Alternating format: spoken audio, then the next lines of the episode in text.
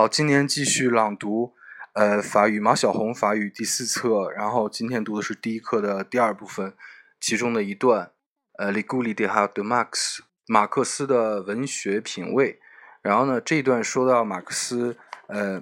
有一个极强的天赋，掌握欧洲的语言，那么他会说德语、法语，也会说英语。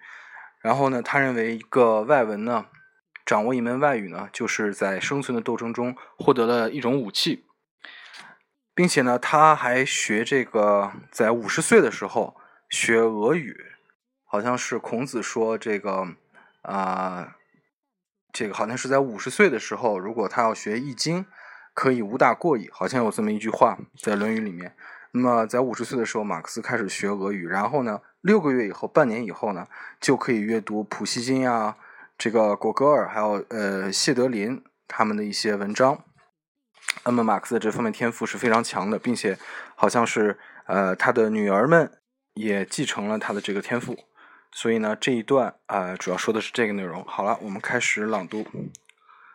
Max lisait couramment toutes les langues européennes et en écrivait trois, l'allemand, le français et anglais, à l'étonnement de ceux qui possédaient ces langues.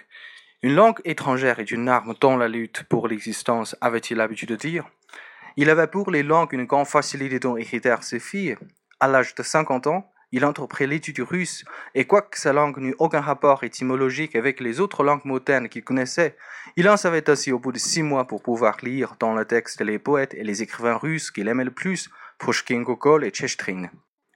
Ce qui le détermina à entreprendre l'étude russe, ce fut le désir de lire les documents réglés par les commissions d'enquête officielles, documents dont le gouvernement du Tsar empêcha la divulgation.